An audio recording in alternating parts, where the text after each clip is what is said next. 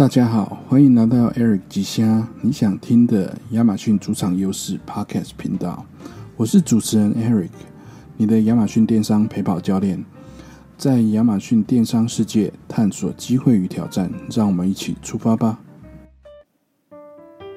大家好，欢迎回到第六集。第六集的题目是深度解析亚马逊产品评价、洞悉消费者心理与市场竞争策略。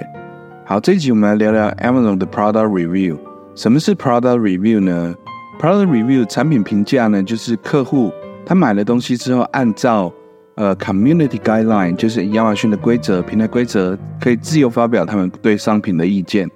只要符合规定呢，没有用种族歧视啊，或者是其他一些呃污蔑商人的恶意、不干净的这些语言来写的内容都可以写。好，请记住。那产品评价 （product review） 就是对产品本身的评价，所以也就是说，如果有人在你的产品在，有人说你的产品在运输过程中包装受损，或者是他呃根本就没有收到，或者是寄错了商品，像这些事情呢，都不是产品本身的问题，这些都是应该由亚马逊来承担的责任。比如说这些是仓储啊、物流啊，或者是其他的问题。你都可以在这种要求在这一季这种样子的产品评价和呃 seller feedback 卖家反馈里面把这样子的呃 review 来删除。好，在呃 seller feedback 里面也是一样，就是他们 seller feedback 卖家反馈，他们只能够讨论你所提供的客户服务。所以如果有人在呃不管是 product review 或 seller feedback 里面，只要提到卖家的呃仓储、物流、运送，哦，或是客服的问题，你都可以去依照他应该去的类别，哈，产品就写在产品，然后如果是卖家的客服，就写在卖家的客服。那如果该亚马逊的呢，仓储、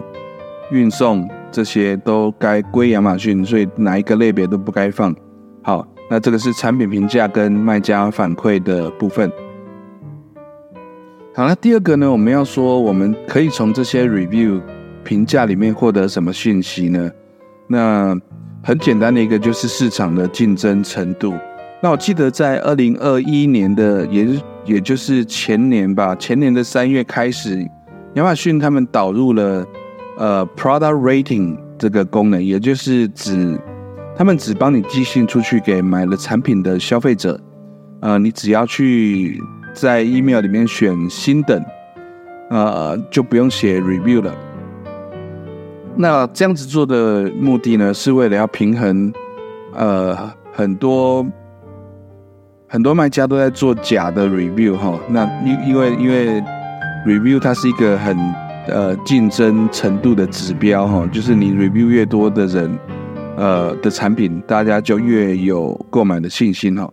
所以为了要让卖家能够呃，为了要让买家啦，平去 review 更多他们购买的产品，所以 Amazon 它他们做出了这这个一个新的机制，就是 Product Rating。那大概在你的 Order 的那个里面哈的最右边会有一个 Request Review 的这个按钮，当你按下去之后呢，买家那一方他们就会收到一个呃 Product Rating 的 email 的 request。好，那这样子的。呃，我记得在二零二一年刚刚推出的时候，就是他们在 Seller Dashboard 提供了这样子的一个按钮之后，那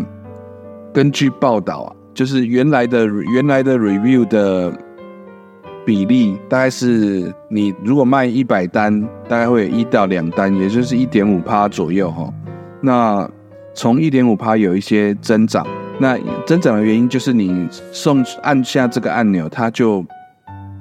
会要求客人去帮你是做一个呃 rating，那只要按上新等就可以送出，就不用他会很麻烦，还要去打字，还要去想说要怎么写比较好。所以从一点五有增加，那实际上增加到多少？那每个类别可能不一定一样。好，那但是如果你还不知道这个功能可以帮你增加更多 review 的话，现在就去找一找你的 order 里面。每一个 order 的最右边有一这个 request review 的按钮。那此外呢，也有一些第三方的 Chrome extension 插件可以帮你自动化这个过程，因为 Amazon 已经开放了这个 API 哦。好，第三个，呃，是增加你的 product research 的机会。首先，我们可以看一下现有市场里面的 bestseller 前十名里面的卖家，大概他们平均有多少个 review？那有了有了这个。他们销售订单跟 review 的比例的大概数字哈，就是比如说一百单里面只会有两个 review，所以你就知道，如果说你的对手有一百个 review 的话，你跟他的差距是多少个订单哈。好，说了，所以你就可以反推出来，你需要多少销量才能够超越前十名的竞争对手？也就是说，你在你想要做到这个类别的前十名，你需要出多少单？那需要多少的时间？这个就是你的这个竞争程度，所以，嗯，这项 review 的数量 review count 在呃 product research 产品研究跟呃 product selection 产品选择里面占据了重要的部分。那 review 的数量呢，是目前市场是不是已经被呃被一些知名的大品牌被他们已经垄断，被他们呃垄断的指标？那也展示了这个。你新卖家进进到这个类别来竞争的难度，然而，呃，还是有一些有很有才的这些呃营销人员，呃，他们还是有办法进入到一些很无聊的产品市场，透过其他的营销方式，比如说 Kickstarter 这个，呃，最近我就看到了一个，就是在有一个 NASA 的那个航太工程师，他就做了一体，也不是一体成型呢，就是更简单的这个。冰淇淋勺就挖冰淇淋的那个那个东西，然后还有披萨刀，然后他就呃在原来的类别里面，他呃大家对手的 review 也都是上万哦，然后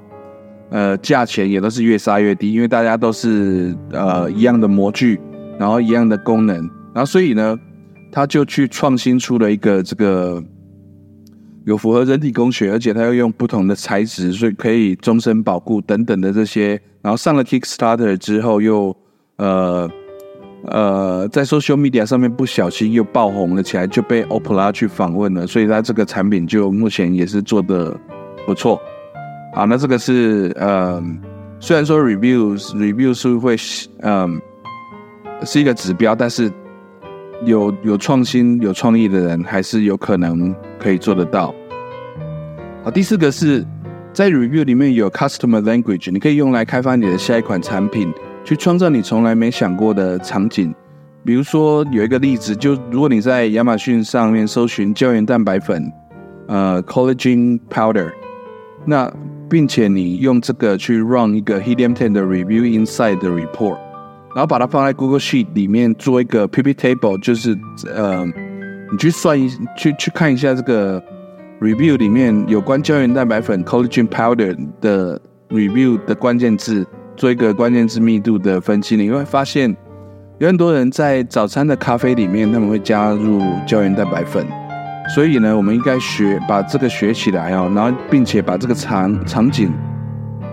放到我们的的 listing 里面，包含 title 啊 bullet point，包括图片里面。